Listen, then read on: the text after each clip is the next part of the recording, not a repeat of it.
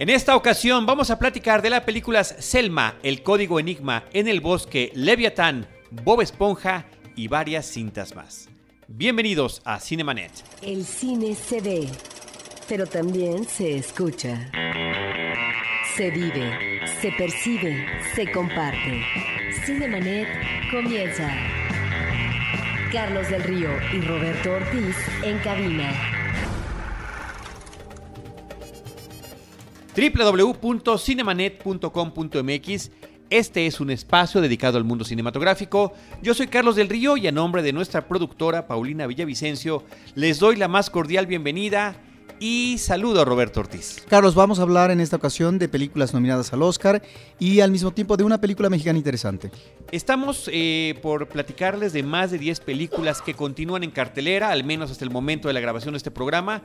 Vamos a echarle candela, Robertito, así que nos vamos de corridito. Selma es lo más próximo a nuestra cartelera. Es una película del 2014, una cinta de corte histórico que narra un episodio en la vida de Martin Luther King, un episodio en la vida política de los Estados Unidos y de lo que tiene que ver con el voto hacia los afroamericanos en el año de 1965 en Alabama.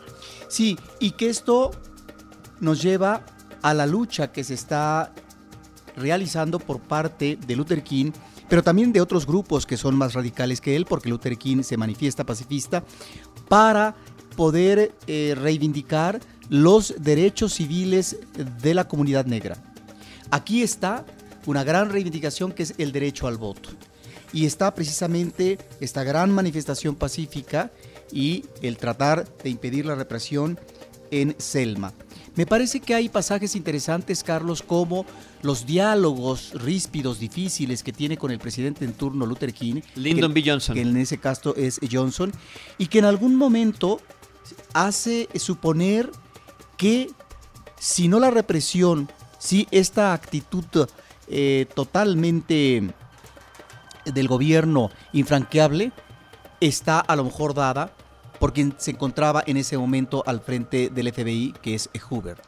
De tal forma que ahí están estos ingredientes que nos permitirían tratar no de definir, pero sí de ubicar por dónde eh, fue el móvil más adelante del asesinato de Luther King, cosa que no trata este filme, pero que me parece interesante porque vemos los ánimos caldeados no solamente en la política, sino también en lo que se refiere al ámbito civil que podría ser el ámbito de la derecha.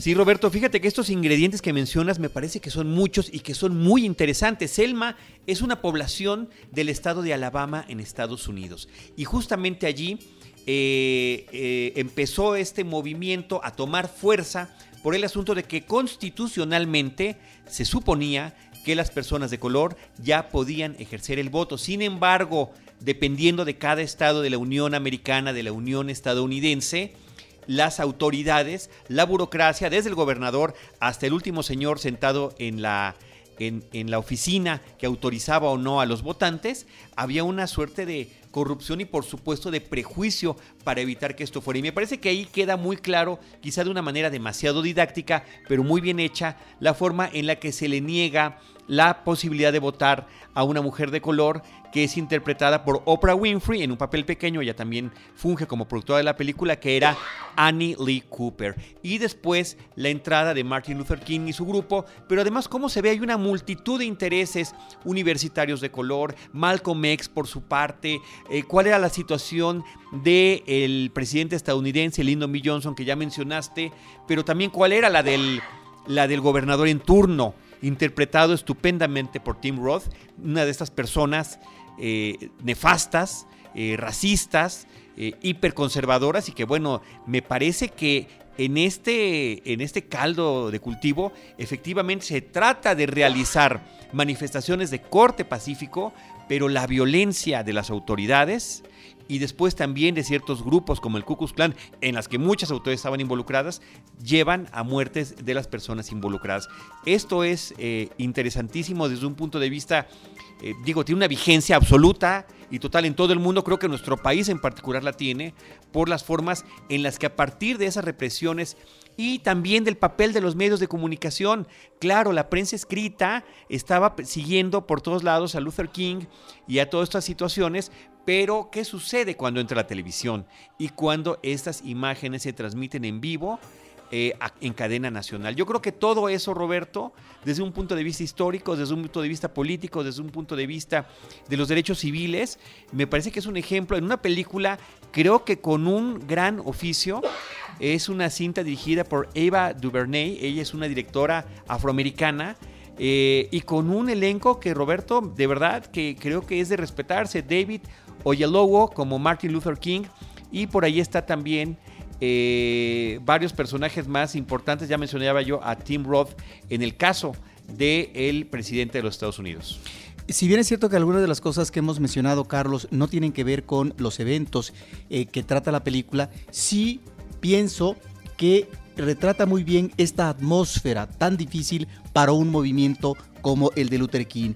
Y es muy interesante cómo al final, Carlos, observamos que algunos de los integrantes de este movimiento después van a aparecer en el mundo de la política a partir de esta reivindicación que permite que puedan ya incidir en el ámbito directo, real de la política en sus comunidades, en sus estados. Pero ¿a qué costo, Roberto? Me parece que eso es lo interesante de la película. No sé si coincides conmigo que la cinta tiene un estupendo ritmo, que está muy bien contada y que creo que están muy bien los personajes. Tom Wilkinson es el que interpreta a Lyndon B. Johnson. Giovanni Ribisi es uno de sus asesores que está muy cerca de él, irreconocible este joven italoamericano que actúa en televisión desde la infancia.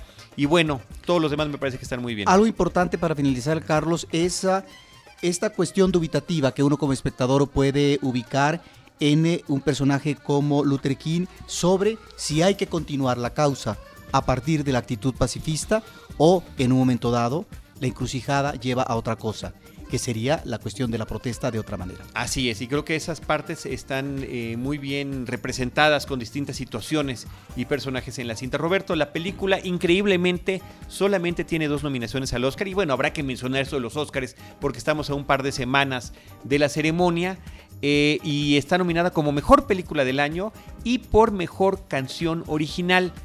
Eh, la canción se llama Glory y aparece hacia el final de la película. Pero lo que es increíble y, además ha habido muchas quejas es que no haya sido considerada la directora, el guion, los actores y se habla de que esta academia eh, de artes y ciencias cinematográficas de los Estados Unidos es blanca y que en esta ocasión pues sí tuvo un desdén hacia los logros de esta película. Roberto, vamos a la siguiente película. Esto es Selma, tal cual se llama aquí también en México, una película del 2014 de Ava DuVernay. Vamos a platicar de otra película que también va rumbo al Oscar y esta película en México se llama El Código Enigma de Imitation Game en su título original, una película que está ubicada en la Segunda Guerra Mundial, no es la única película ubicada en la Segunda Guerra Mundial de la que hablaremos en este episodio, y que nos habla de estos esfuerzos a través de la inteligencia británica por lograr la decodificación de eh, el código enigma del título en español, que era lo que utilizaban los alemanes en sus comunicaciones. Sí, es muy interesante porque esto fue secreto. Este, este proyecto que encabeza este matemático brillante inglés Alan eh, Turing, que además después va a ser quien está anticipando el mundo de las eh, computadoras y que a partir de 1940 encabeza un proyecto precisamente como tú dices para descifrar los eh, mensajes que genera la máquina Enigma por parte de los nazis. De tal forma que esto que fue histórico y que no se supo durante mucho tiempo, en el cine de espionaje Obviamente, y de la Guerra Fría se ubicaban, pero la Guerra Fría, estamos hablando posterior a la Segunda Guerra Mundial, en el cine de espionaje se ubican este tipo de cosas, pero creo que esta es una cinta que precisa esta situación y que es muy interesante porque para el espectador en general, esta es ah, una nueva manera de enfocar las baterías con respecto a cómo interpretar el movimiento de los aliados en contra de los nazis, en donde no solamente tiene que ver la estrategia militar y el combate de un ejército con otro, y cómo se van ganando las acciones o perdiendo de uno u otro bando, sino que juega un papel muy relevante el espionaje y precisamente esto es lo que permite, de acuerdo a lo que nos está también eh, diciendo la cinta, que se evitaron tal vez millones de, vidas humanas en cuanto a pérdidas, en cuanto a muertes, y al mismo tiempo se ahorró uno o dos años más de guerra. Y ojo, parece ser que este código que logran descifrar los aliados a través de Inglaterra, eh, solamente lo supo la parte alemana eh, dos años después, de tal manera que esto significó también un avance para los alemanes, Sí, para, los, para los aliados, perdón. Y todo esto eh, creo que se narra de una manera muy interesante, muy amena en la película con una estupenda fotografía, diseño de vestuario, recreación de la época, un gran reparto, Roberto, Actoral. encabezado por Benedict Cumberbatch en el papel de Alan Turing y esta es la otra parte de la película, lo que tiene que ver con el personaje, con esta mente brillante, increíble, pero también ensimismada y lo que tuvo que ver la forma de su proceder ante los demás, la forma en la que él procesaba sus pensamientos, el- la dificultad del trabajo en equipo y posteriormente, después de la Segunda Guerra Mundial, lo que significaba su eh, Preferencia sexual. su preferencia sexual y lo que significó en su vida, lamentablemente, a un hombre que fue pionero en el tema de la computación. Entonces creo que es una cinta interesantísima.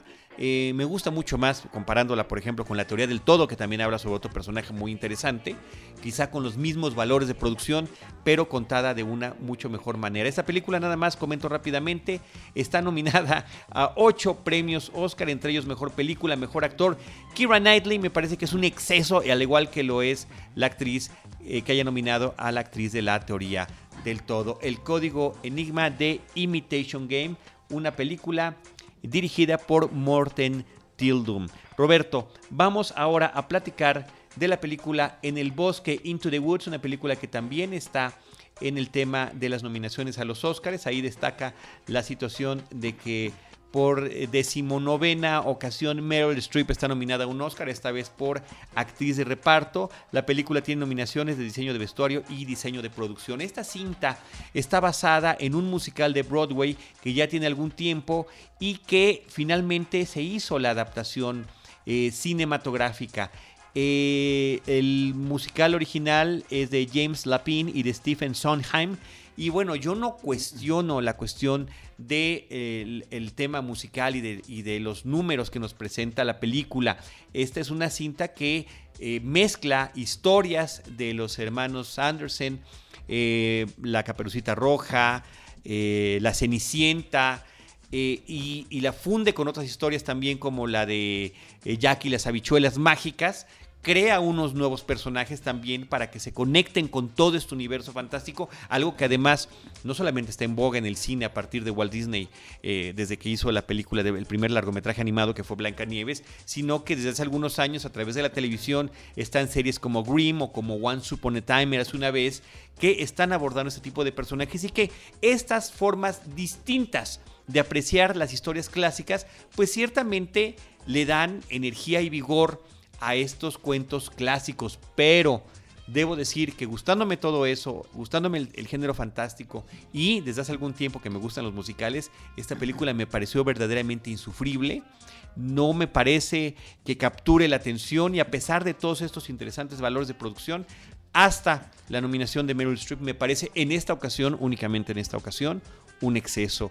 Realmente habría que encontrar el gusto. Quienes ya conozcan el musical podrán definir si eh, esta película se apega eh, a lo que es. Entiendo que hay diferentes cambios porque no todo es color de rosa. Parte importante de lo que nos está contando esta historia es que efectivamente existe la tragedia, una tragedia eh, que puede ser terminal en algunos casos entre estos personajes. Roberto, esta es mi opinión de la película En el Bosque. En particular, insisto, la sufrí terriblemente. ¿Qué te parece si ahora hablamos de otra película muy importante que qué bueno, finalmente Roberto llega a estrenarse en la cartelera comercial en México, que es la cinta rusa Leviatán? Esta es una película muy interesante porque nos remite a lo que se está haciendo en el cine en el ámbito de Rusia. Y podríamos decir que puede funcionar como una reflexión de la realidad que se da de manera extensa en el ámbito de la política de la religión y de la sociedad. A partir de una historia, de un problema que tiene sobre el manejo eh, de una propiedad un personaje, es que se desencadenan una serie de acontecimientos que cada vez lo van a acercar más eh, de manera negativa y eso nos va llevando a personajes y a situaciones que nos habla también de la intolerancia, de la intolerancia que está en el ámbito de la política local, de la religión y finalmente también creo que la película ubica muy bien situaciones difíciles en el ámbito social. Roberto, es una película que es como una espiral y va uno hacia abajo junto con los personajes principales. Eh, hablas de esta intolerancia, hablas de situaciones sociales, pero sobre todo en este ámbito político y religioso, porque ahí están eh, literalmente casados, Roberto, y lo vemos en más de una escena en esta película, la corrupción. La corrupción llegando hasta sus últimas consecuencias en una población lejos de la capital, lejos de Moscú, en una costa. Eh, por eso están también estas imágenes hermosísimas, y una fotografía extraordinaria de la película, estas imágenes de los, eh, el esqueleto de una ballena en una, en una playa y lo que significa con esta historia del leviatán bíblico eh, y la historia de Job. Esto narrado con, con una al principio con cierta pausa, ¿no? Con eh, parece que estamos... Es una narración lenta. Lenta, pero no todo el tiempo, Roberto, porque cuando los personajes empiezan a expresarse, me parece que esta narración se va acelerando. Sí, y efectivamente tiene valores de producción como la fotografía que tú mencionas, en donde hay escenas impactantes por lo hermoso, en plano general, pero que de alguna manera nos está remitiendo a una situación de desolación humana, en donde pareciera ser que no hay salida posible eh, benéfica para el personaje principal. Es una película muy pesimista y que efectivamente a partir de esta vertiente de la corrupción es que está definiendo o planteando esta gran dificultad en estos eh, países que fueron socialistas y que tienen no esta marca, sino sí esta presencia terrible de las mafias y de las corrupciones en diferentes ámbitos. Lo que me parece muy curioso, Roberto, es la forma en la que también desde México nos podemos identificar con las temáticas, con el abuso de autoridad, con los trámites burocráticos, con el tema de la justicia eh, y, de, y de la descomposición social, porque no nada más está abordando la película el tema con la política y la religión, sino también en la familia misma en las amistades mismas. Ahí también las cosas llegan a torcerse y justamente terminan desencadenando una serie de, de eventos paralelos que después se mezclan con la situación que está viviendo este hombre por la propiedad que desea conservar en este pueblo junto al mar. Una estupenda película eh, me parece que es una sorpresa increíble que la tengamos en cartelera. Está nominada al Oscar por parte de Rusia eh, eh, para película extranjera. Pero posiblemente está en la cartelera comercial en tanto que llega a México por parte de la última muestra internacional de cine en Cineteca Nacional. Así es, efectivamente. Y, y bueno, es una película que ganó el Globo de Oro también como película extranjera. Me parece que es importante mencionar este dato. Andrei Zvigasnikstev es el director de esta cinta escrita por Oleg Negin y el mismo director. Roberto, brevemente quiero comentar la cinta Bob Esponja, un héroe fuera de agua, de SpongeBob Movie Sponge Out of Water. Una película que fui a ver debo admitir, con escasos conocimientos del personaje principal. Yo lo conocía únicamente el dibujo, sabía que existía la caricatura, que tiene mucha gente que la sigue y el dibujo siempre me ha parecido grotesco y no encontraba yo ningún chiste, al menos en su apariencia. ¿Cuál es mi sorpresa, Roberto, cuando descubro una película que sí eh, se basa en este humor de lo absurdo, de lo ridículo, pero también de lo surreal y, que cuenta con estupendas ocurrencias, grandes puntadas que hacen que la historia sea muy amena. La película la vi en tercera dimensión y a pesar de que no soy afecto, lo hemos dicho en innumerables ocasiones en este podcast, al 3D, eh, por la forma en la que se oscurece la pantalla, por usar lente sobre lente en algunos casos, los que usamos lentes y demás. Bueno, debo decir que la, la tercera dimensión de esta película es extraordinaria y que la cinta para ser narrada cuenta con distintas técnicas de animación. Al inicio vemos unas caricaturas eh, de estas, em, digamos, sencillas, tal y como las que aparecen en televisión, pero después los personajes, cuando salen del mar, se enfrentan a lo que es la acción real, eh, donde el personaje de un pirata es importante, interpretado por Antonio Banderas, es el hilo narrativo de toda la historia y ahí los personajes están en animación generada por computadora o CGI. La cinta tiene secuencias verdaderamente eh, alucinantes, muy interesantes como lo son los viajes en el tiempo, viajes al infinito, cosas verdaderamente extrañas, bizarras e, insisto yo, sorpresivamente divertidas. Y ahí mismo, en toda esta locura narrativa, donde participa el director Paul Tibbitt, que es un veterano de la teleserie y que creo que ahí se nota mucho su mano y que es muy importante, pues eh, encontramos eh, también referencias a lo que tiene que ver la narrativa cinematográfica, eh, cuáles son los personajes secundarios, qué es lo que pasa con ellos, qué es lo que pasa con la música de fondo eh, y otros elementos más que creo que hacen la película amena también para los adultos y una que otra referencia a otro tipo de películas como El Resplandor o Mad Max, El Guerrero de la Carretera. Así que Finalmente eh, me llevó una grata sorpresa. Lo peor de la película, eso sí, el gran lastre que tiene este proyecto son las escenas de acción real. Desafortunadamente Antonio Banderas está ahí involucrado y eh, a pesar de que es el hilo conductor, insisto yo, que lleva la historia de un principio a un fin, son las partes más desangeladas de esta segunda película de Bob Esponja. Roberto, vámonos de Bob Esponja a la película dirigida por Angelina Jolie que se llama Inquebrantable. Esta es una película con... Uh, una anécdota interesante que está basada en un personaje real, un eh, medallista olímpico que eh, después... Ah, Atleta olímpico, no sé si, si, llegó a ganar medalla. Eh, no, sí, claro, fue un medallista olímpico importante y que después él se incorpora al ejército y su nave cae en el mar y tiene que... En el Pacífico, en la Segunda Guerra Mundial. Pasar pues muchos días creo que más de 50, para que logren rescatarlos. Y el rescate no es el rescate de los aliados, es el rescate por parte del enemigo, en este caso los japoneses.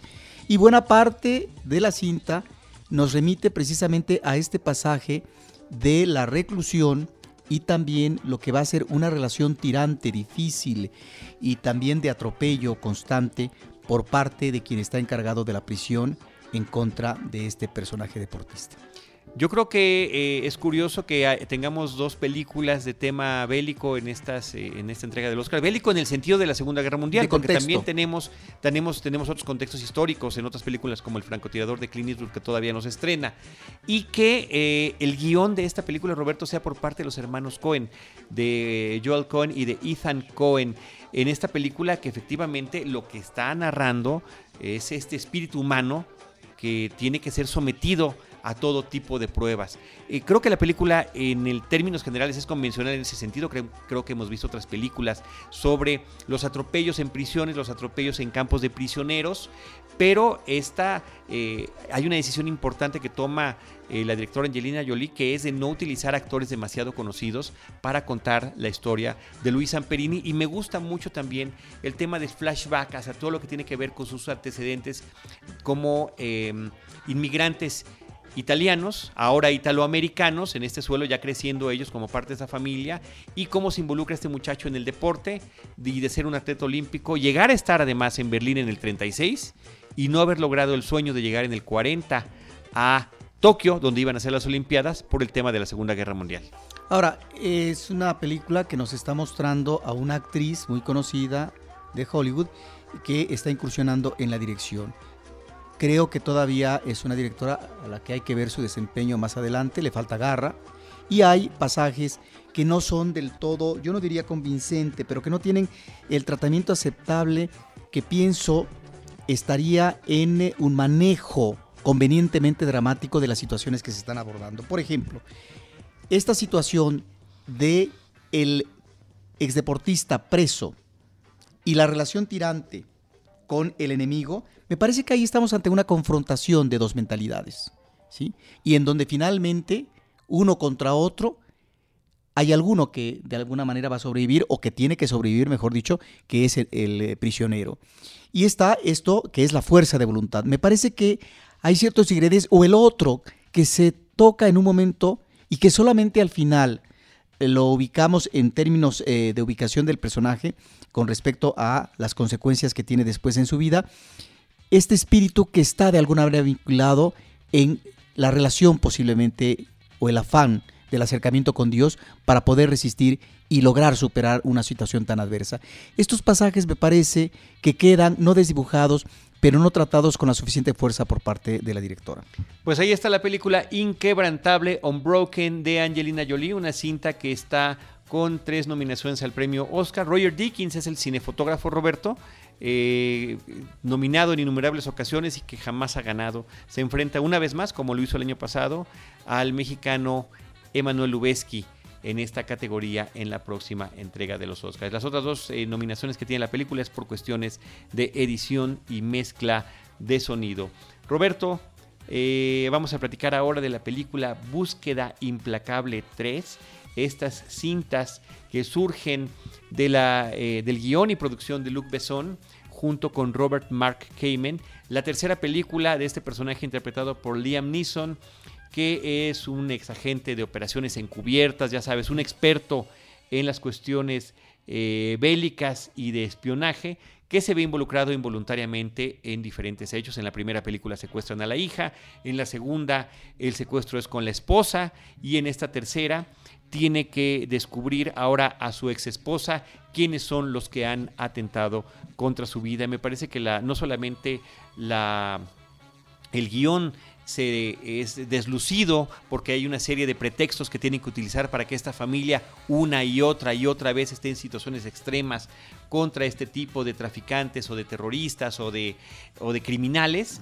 Y eh, lo más eh, terrible de, todo esto, Roberto, es que las escenas de acción exageradas, eh, como si estuviéramos viendo una película de los 80 donde al menor pretexto las cosas explotan, eh, donde todo mundo, independientemente de lo que esté sucediendo, hay persecuciones en las que no importa lo que le pase a los demás, me refiero a los transeúntes o automovilistas, sino lo que le, lo que le pasa exclusivamente a los héroes. Y, y, Liam Neeson a sus 62 años, pues no es un jovenzuelo para andar en estos trotes. Y justamente hablando de trotes, al correr es cuando más desdibujado se nota en la cuestión física para un supuesto héroe de acción de la tercera edad como el que está interpretando. Claro, en las escenas de peleas, a través de la edición y juegos de sonido y demás, logra salir avante. Pero es una lástima que esté participando en películas como este, cuando lo hemos visto en películas como Un paseo por las tumbas recientemente, que es un estupendo thriller también de corte comercial, pero que tiene mucho más sustancia que esta película dirigida por Olivier Megaton, que fue el que dirigió la anterior que estaba ubicada en Estambul. Roberto, un verdadero desperdicio de tiempo, de actores, de esfuerzo. Forrest Whitaker, imagínate en esta película, también completamente deslucido. Búsqueda implacable 3. Pero hablemos de cosas mejores, mucho, mucho mejores. Una de las películas favoritas de la temporada de nuestra productora Paulina Villavicencio, que en México se llama Whiplash, dos puntos, música y obsesión. En el original es únicamente Whiplash, el título significa latigazo, pero es también el nombre de una conocida canción de jazz. Sí, y uno de los compositores es um, Duke Ellington. Aquí hay un tema central y en ese sentido la película es eh, muy sencilla en su anécdota, que es la relación dificultosa entre un alumno que quiere especializarse en la percusión, es decir, en la batería, en la música de jazz, y su maestro, que es un maestro brillante, que es un hombre sumamente exigente y que inclusive puede maltratar a sus alumnos con tal de lograr la excelencia, porque el referente del maestro, cuando está en clase, es que solamente unos cuantos, a partir del talento, pueden llegar al virtuosismo. Y da el ejemplo, Charlie Parker. Y menciona una anécdota de cómo a partir de un error de Charlie Parker debió de estudiar o debió de practicar concienzudamente para convertirse en uno de los grandes del jazz. Y aquí la anécdota va por ese lado. Esa relación tan difícil, tan tirante entre un alumno, un maestro y la aspiración del alumno de llegar a ser un grande. Sí, pero está la aspiración y esta exigencia, Roberto, que cuál es el límite. ¿Es la humillación? ¿Es el, el exceso del esfuerzo físico? ¿Es el exponer y exhibir a sus alumnos? ¿Hasta dónde puede llegar? Yo creo que ese es el tema, ¿no? Y, por el otro lado, ¿hasta dónde quiere uno lograr y querer? ¿A qué te puedes exponer eh, para lograr ser uno de los grandes? Es una relación de sadomasoquismo, ciertamente, pero también es por parte del alumno ante esa iniciativa que él asume de manera total, a tal grado que está por encima de lo que es la relación familiar, por encima de lo que es la posibilidad de relación amorosa, antes está su música, su práctica y que su talento lo torne en un músico virtuoso. Eso, por un lado, me parece que es interesante en la película y que en abono, en favor de la cinta, tenemos que decir que tiene un dinamismo narrativo, que es lo que es más disfrutable por parte del público, y que ahí, efectivamente, los encuadres, el ritmo, las acciones que se presentan, están en función de qué? Se diría que está en función de lo que es esta música de jazz que está entrañando ese manejo vertiginoso o que tiene su propio estilo. Esto me parece que es el punto a favor. El punto que me parece que es lamentable en la película es que uno ve al actor que es el percusionista y uno no puede salir convencido de que es un gran baterista. Ya ahí hay una falla completa. ¿Pero por qué? ¿En qué yo, no, yo, no lo vi, yo no lo vi y yo no lo viví. Pregúntale, pregúntale a personas que saben de jazz y de percusión es realmente inverosímil. Es decir, eh, no te crees este manejo como práctica profesional y me parece que ahí está muy mal el manejo, pero finalmente es una cuestión de actuación. Lo importante es el tratamiento de los personajes como tal. Un espectador común como yo, Roberto, realmente te digo que esa parte yo no la noté, pues no me dolió, no la sentí, no la percibí. Al contrario, lo que, lo, que, lo que siento que es muy interesante de la película es cómo combina esta edición de la música y de los sentimientos de los personajes y de las situaciones que cada uno está viviendo. Ahora, yo quisiera preguntarle a, las, a los amigos que nos escuchan en podcast, ¿Habrá por ahí alguno de ustedes que se acuerde de la película Reto al Destino? An Officer and a Gentleman, una película protagonizada por Richard Gere. Eh, me recordó muchísimo, Roberto, el personaje del coronel o sargento que eh, humillaba y explotaba físicamente al personaje de Richard Gere en su entrenamiento para lograr pertenecer a esta parte del ejército en la que él quería estar.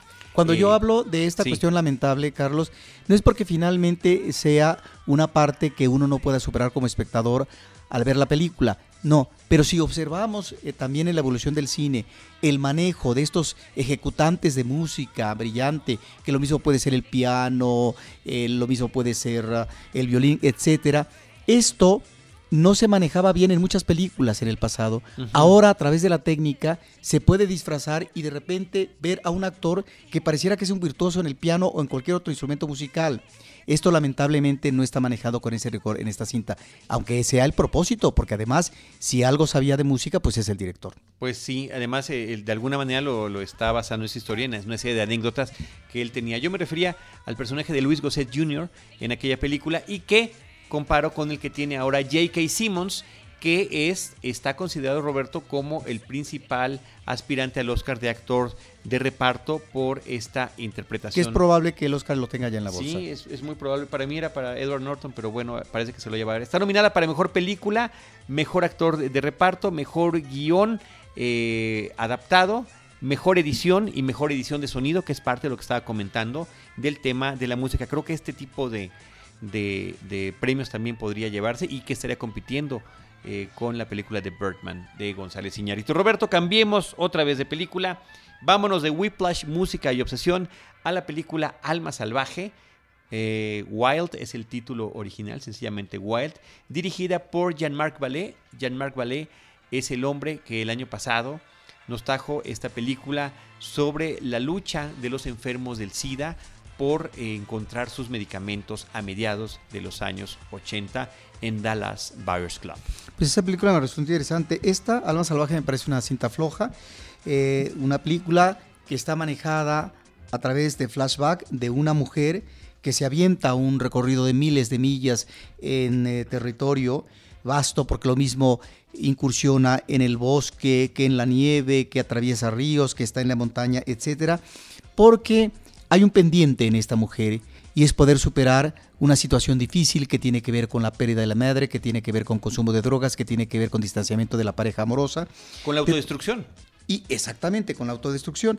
De tal forma que ella, más que como penitencia, sino como un efecto de expiación y de liberación, busca un camino a partir de esto que podría ser una especie de hazaña. Está basada, por cierto, en un personaje real. Sí, así es, la película está basada en la vida eh, y experiencia de una mujer que se llama Cheryl, interpretada por Reese Witherspoon. Y este recorrido que estás tú mencionando es un eh, recorrido que se hace casi desde la frontera de Estados Unidos con México hasta la frontera de Estados Unidos con Canadá en la costa del Pacífico y por ello todo este tránsito por diferentes zonas geográficas tan distintas como parajes desérticos hasta montañas nevadas. Eh, fíjate Roberto que yo empecé a ver la película con mucho desdén con pocas ganas de ver eh, una, una, película de alguien que se está sometiendo a eso sin ser experto en el campismo, eh, ni mucho menos. Pero cuando vamos descubriendo a través de estos flashbacks que me parecen, me parecen afortunados, me gustaron en la película, y va uno descubriendo todas las situaciones de vida que ha, que ha tenido, y también al personaje de la madre, interpretado por Laura Dern, me parece que todo empieza a cobrar sentido como está planeado que lo cobre en esta cinta de Jean-Marc Vallée. Creo que Reese Witherspoon está muy bien en su papel. Me parece que sí es importante. Laura Dern también merecidas eh, me parecen esas nominaciones. Y que eh, otra cosa interesante es que a pesar de que estamos en estas situaciones en eso, y en esos lugares tan extraordinarios, con grandes paisajes, la película nunca se detiene a verlos, porque lo que estamos viendo más bien es hacia adentro del personaje. El drama interno. Es un valor importante que habría que mencionar de la cine. Sí, a mí me parece que eh, no merecían esta nominación estas actrices. Me parece que es una nominación sobrada, más de la, de la actriz principal que me parece que no tiene el vigor, la fuerza necesaria ante un drama interno eh, que está viviendo en ese momento. Efectivamente, los paisajes no están como tarjeta postal, sino en función de las situaciones y las tribulaciones que va viviendo a partir de algo que él tiene que, que ella tiene que solucionar. Ella tiene que buscar una salida y es efectivamente la salida a partir de la expiación y lograr una sanación. Muy bien, Roberto, vámonos de la película Alma Salvaje, Wild de Jean-Marc Ballet, a la película mexicana que habías anticipado, platicaríamos en este episodio, Las Oscuras Primaveras de Ernesto Contreras, su segundo largometraje que nos está hablando de personajes en situación de soledad en el México contemporáneo, en el México urbano, en una ciudad de, México eh, vista desde una perspectiva muy especial y eh, situaciones de atracción física, de atracción sexual, donde cada uno de los personajes, uno interpretado por Irene Azuela y otro por José María Jaspic, tienen situaciones personales eh, que les evitan les evita contar con esta libertad. Me parece que esta película está platicando de lo que tiene que ver con el deseo y la libertad personal, pero también del otro lado con, la, con el tema de la moral. A mí me llama la atención la cinta, Carlos, en lo que tú estás mencionando el aspecto de la contención de la sexualidad, de los deseos que no se pueden abrir de una manera eh, tan ah, fuerte porque está de por medio una relación. La película aborda a dos mujeres, una de ellas con una relación ya establecida y la otra es una mujer que se ha desprendido de su relación ah, eh, de pareja, pero sin embargo tiene que atender a su hijo y tiene que trabajar.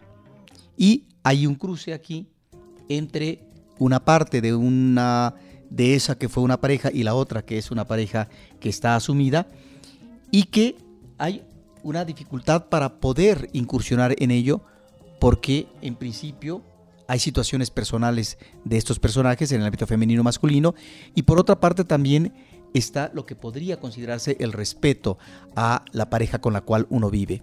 ¿Cuál es la consideración que se merece? Y en ese sentido, Ernesto Contreras explora continuo esta situación de cómo canalizar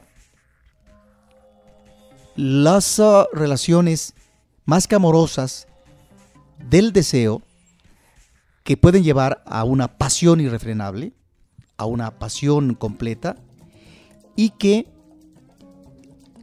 como en la parte media está esta traba que significa el respeto o no a tu pareja. Me parece que ahí estamos, o en el caso del personaje interpretado por Irene Azuela, en qué momento incursionar de una manera abierta en su sexualidad después de que ha tomado una distancia a partir de la separación con su pareja. Estamos entonces en una película eh, que también nos sirve como exploración de la sexualidad. Y ahí es donde me parece que el cine mexicano, en esta película como en otras ocasiones, está abordando de una manera más fehaciente, más interesante o más convincente cómo se ejerce la sexualidad en función de qué situación están manejando los personajes. Aquí es el deseo, pero que debe de contenerse.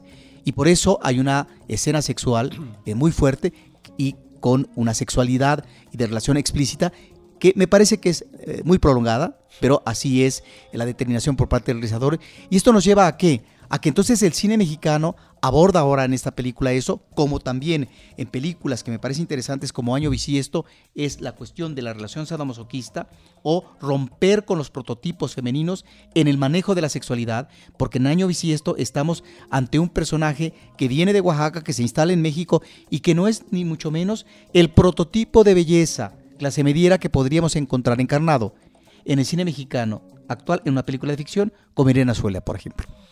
Así es. Y otro tema interesante, este es un, tema grande e importante que maneja la película, como dice el propio director, un cine para adultos, un cine que aborda el tema de la sexualidad de frente y sin, eh, y sin ningún reparo lo cual está bien, pero además Roberto, me interesa mucho esta perspectiva que tiene Ernesto Contreras de sus personajes solitarios en la Ciudad de México y esta necesidad de encontrarse con alguien más. Esto pasaba en Párpados Azules de una manera muy distinta, con personajes también contenidos, mucho más ingenuos que los que estamos viendo en esta película, y ahora lo aborda de distinta manera. Y también me interesa mucho y me gusta mucho el trabajo que hace. Eh, por una parte está lo de la pareja de Jaspi con Cecilia Suárez, que es la pareja establecida que tú mencionabas.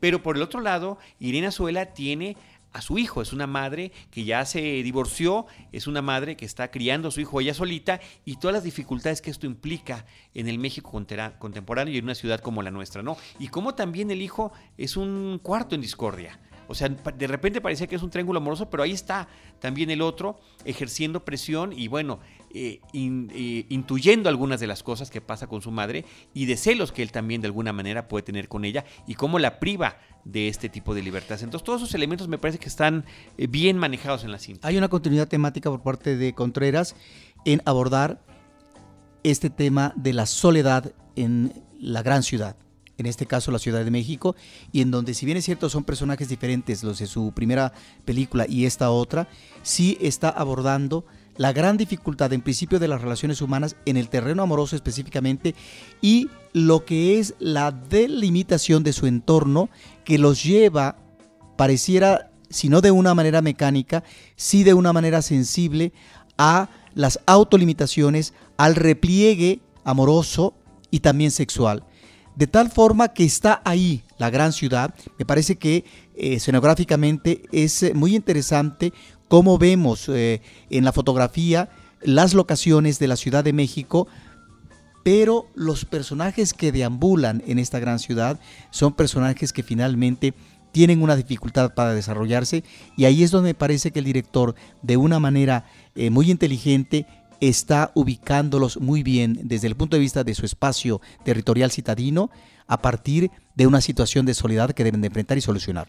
Roberto, yo quiero invitar a nuestros amigos que no han escuchado la entrevista y la charla que tuvimos con Ernesto Contreras, eh, que visiten el episodio eh, reciente en el que platicamos con él, es el 679, lo pueden encontrar en nuestro portal en cinemanet.com.mx o también en iTunes. Yo creo que esto y sobre todo si, es después de ver la película. Me parece más interesante este tipo de charlas después de haber visto esta película. Las Oscuras Primaveras de Ernesto Contreras en cartelera. Roberto, también está por ahí la película Escobar, Paraíso Perdido.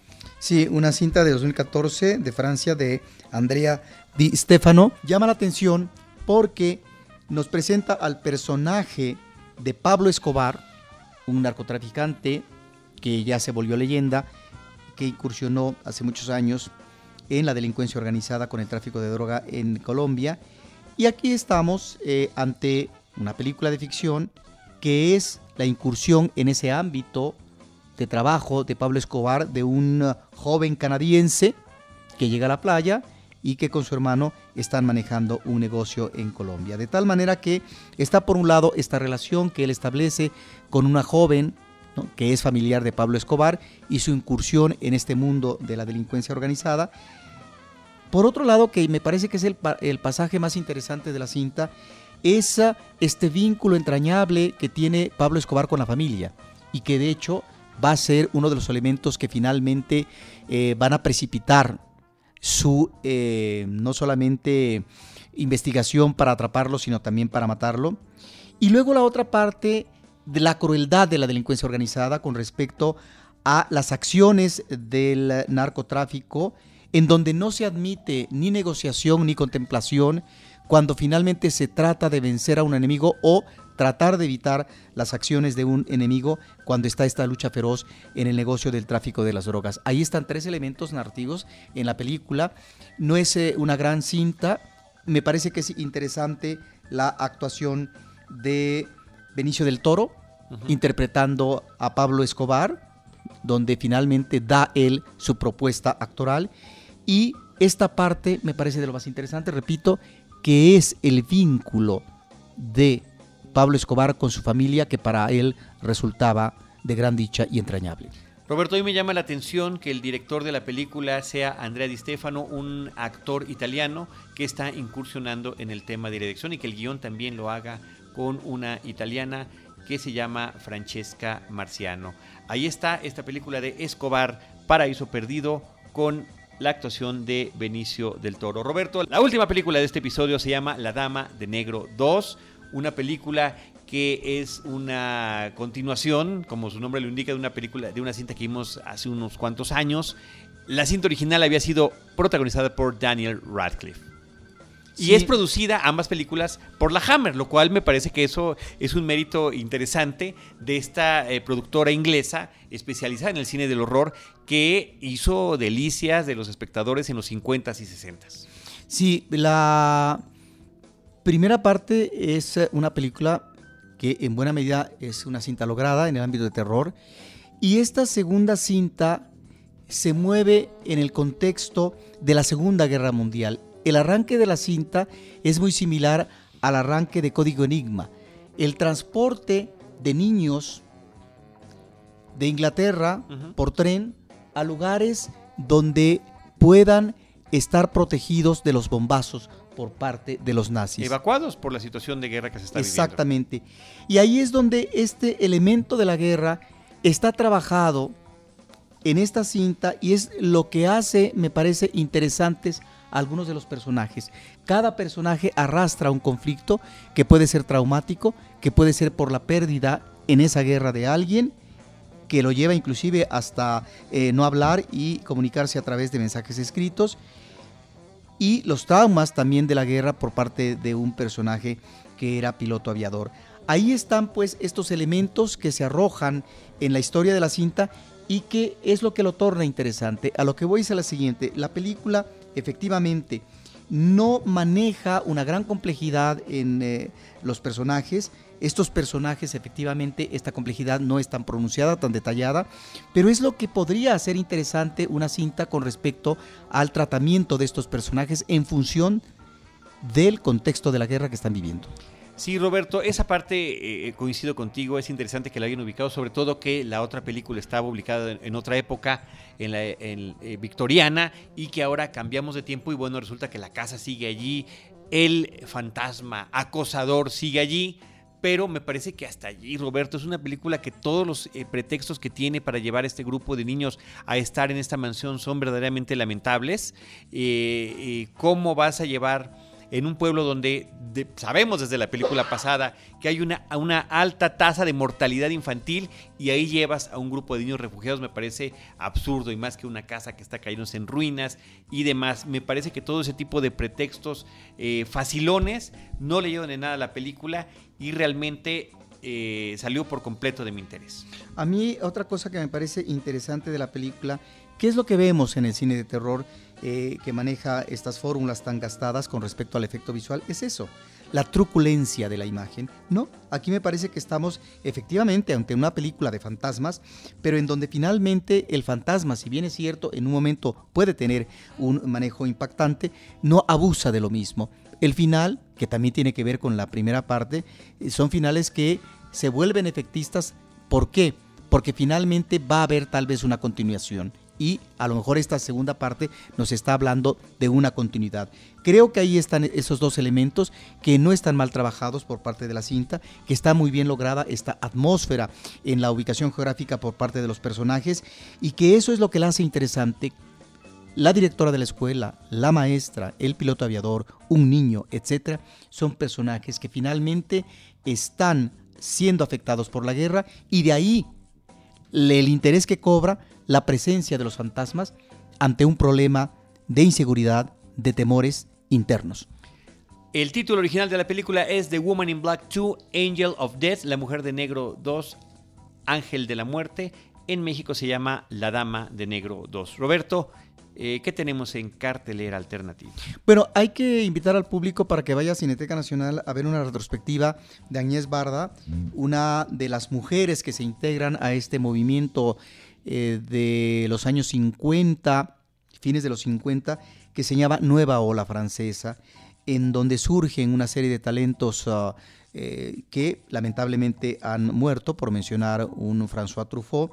Pero hay curiosamente dos personajes, dos cineastas aún vivos que surgieron de este movimiento y que finalmente siguen experimentando en su cine, lo cual es muy loable, no obstante su eh, edad ya muy avanzada. Uno es Jean-Luc Godard y la otra es Agnès Barda. Una cinta de la cual tan solo menciono dos obras importantes eh, de ella. Cleo, de 5 a 7, es importante porque por el manejo que hace eh, la directora de lo que puede ser el tiempo real y el tiempo cinematográfico, a partir de un conflicto de una mujer que le han vaticinado que tiene una enfermedad incurable.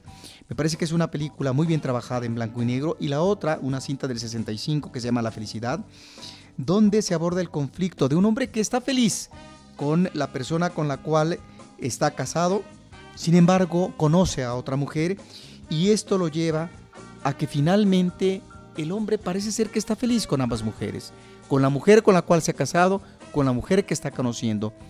Y ahí es donde me parece que la directora ubica muy bien la problemática sobre la indecisión de este hombre hacia dónde dirigirse, hacia esta nueva relación o hacia relación ya comprometida.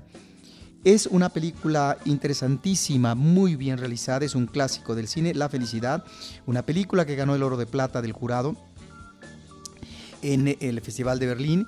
Hay que decir de esta directora que actualmente tiene 86 años, que hasta 2011 seguía filmando y que ha recibido múltiples premios como el León de Oro en el Festival de Venecia, el César en Francia y la Legión de Honor. Es una de estas directoras eh, que ha tenido ya presencia en México, de tal manera que pues eh, hay que dar por bienvenido esta retrospectiva y también una exposición de ella que se está presentando en la sala 3 de Cineteca Nacional. www.cinetecanacional.net, ahí es donde ustedes pueden consultar los detalles. También lo pueden hacer a través del Twitter en arroba Cineteca México. Ay, Dios mío, ya se me va la voz.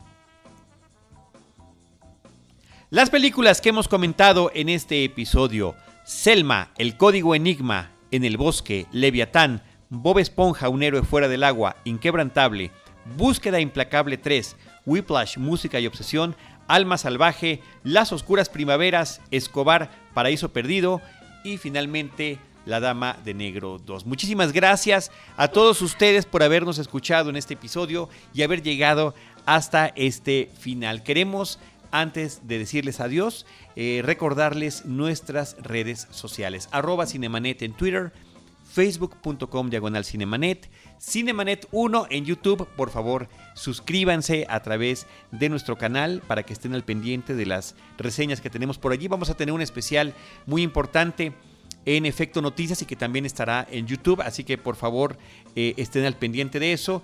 Y eh, también si nos escuchan a través de iTunes y si son usuarios registrados, agradeceríamos de todo corazón que nos dejaran por allí algún mensaje.